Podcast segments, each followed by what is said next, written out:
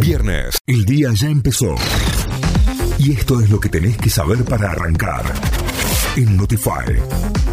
Vamos ahora sí a las noticias. Nos informamos a través de notify.com.ar, nuestra página web.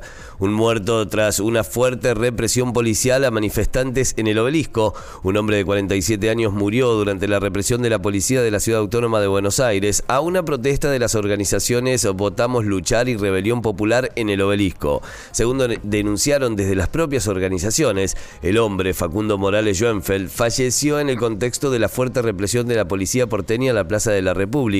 Al respecto, indicaron que realizaban un acto contra la farsa electoral y por la democracia del pueblo, cuando la policía arremetió contra los manifestantes hiriendo gravemente a uno de ellos y reteniendo a otros. Suben las jubilaciones y habrá un bono refuerzo por tres meses. El ministro de Economía Sergio Massa junto a la directora ejecutiva de ANSES, Fernanda Raberta, informaron que las jubilaciones, pensiones y asignaciones aumentarán en septiembre un 23,3%, lo que beneficiará a 17 millones de argentinos. Además, adicionalmente, los jubilados y pensionados que perciben el haber mínimo recibirán un bono de 27 mil pesos a lo largo de los próximos tres meses. Bomberos contuvieron el incendio declarado entre Almafuerte y Río Tercero. El incendio incendio de pastizales que se declaró pasado el mediodía en un camino rural entre Almafuerte y Río Tercero fue contenido anoche, según informó la Secretaría de Gestión de Riesgo Climático, Catástrofes y Protección Civil.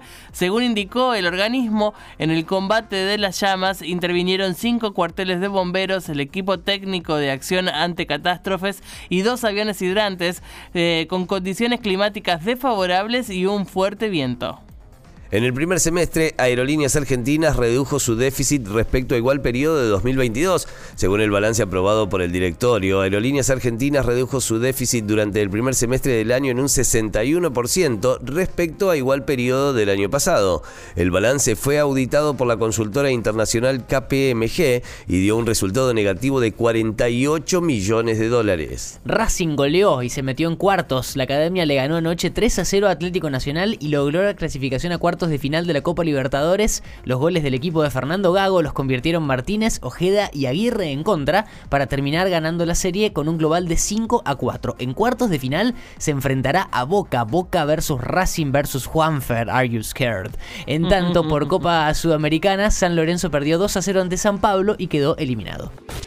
Notify, las distintas miradas de la actualidad para que saques tus propias conclusiones. De 6 a 9, Notify, plataforma de noticias.